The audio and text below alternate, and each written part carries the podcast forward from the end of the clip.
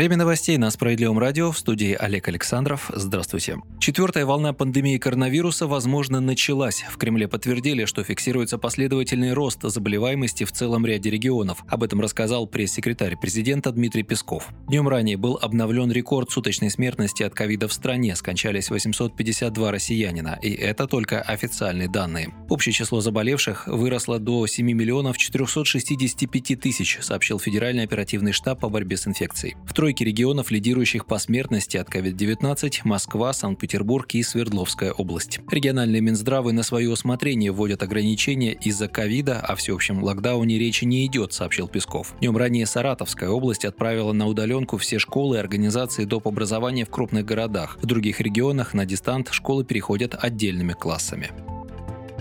Добровольно-принудительная вакцинация детей от ковида категорически недопустима, заявил лидер российских социалистов Сергей Миронов. Политик предупредил, что по масштабам общественного недовольства проведение принудительной вакцинации детей от коронавируса будет сопоставимо с последствиями пенсионной реформы. Сторонники радикального варианта защиты от пандемии должны отказаться от этой сомнительной идеи, потребовал он. По сообщению Минздрава, на днях министерство получило пакет документов для проведения экспертизы вакцины от коронавируса для детей. По ее результатам может быть принято принято решение о регистрации в кавычках детского препарата. Миронов сообщил, что его настораживает стремление чиновников провести вакцинацию детей от коронавируса, хотя ранее людям говорили, что ковидом дети почти не болеют. Более того, некоторые начали уже поговаривать о вакцинации новорожденных, и это тоже не может не беспокоить. В России проживает более 27 миллионов несовершеннолетних в возрасте до 16 лет, еще почти 3 миллиона подростков в возрасте от 16 до 18 лет. В партии «Справедливая Россия за правду» отмечает, что пока не получили подробных данных о результатах результатах клинических исследований детской вакцины и опасаются, что кампания по вакцинации детей закончится принудиловкой, когда до уроков начнут допускать только вакцинированных детей, а всем остальным в принудительном порядке предложат перейти на удаленку.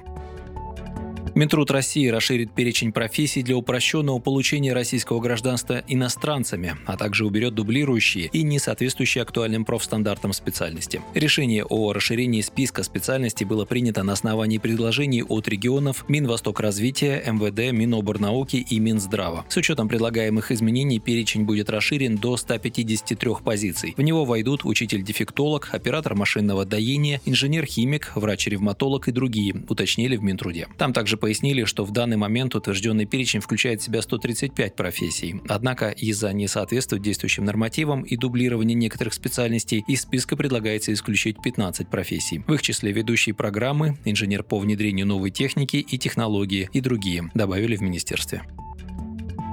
Полиция напомнила гастарбайтерам о необходимости легализоваться до октября. В настоящее время мигранты без разрешительных документов могут обратиться в МВД для легализации своего статуса или покинуть нашу страну, следует из указа президента Владимира Путина. В России заканчивается послабление, введенное на фоне пандемии коронавируса. В пресс-службе московского главка МВД напомнили, что 30 сентября истекает срок, до которого иностранцы и лица без гражданства, прибывшие в Российскую Федерацию до 15 марта 2020 года и не имеющие по состоянию на 16 июня текущего года законных оснований для нахождения в стране могут обратиться в территориальные подразделения ОМВД с заявлением об урегулировании своего правового положения. Уточняется, что Россия до 30 сентября не будет выдворять мигрантов, если они не совершили правонарушений. Также МВД России заявила, что зафиксировала в этом году рост на 5,9% количества преступлений, совершаемых мигрантами. Чаще всего закон нарушают приезжие из СНГ.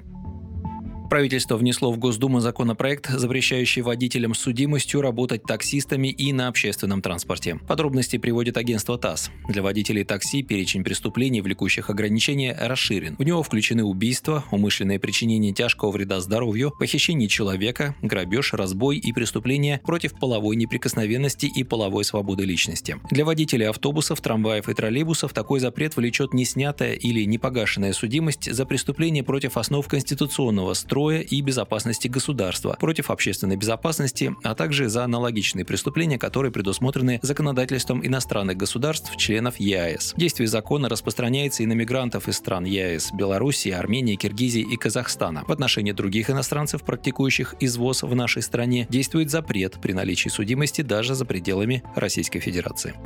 Вы слушали новости. Оставайтесь на Справедливом радио. Будьте в курсе событий.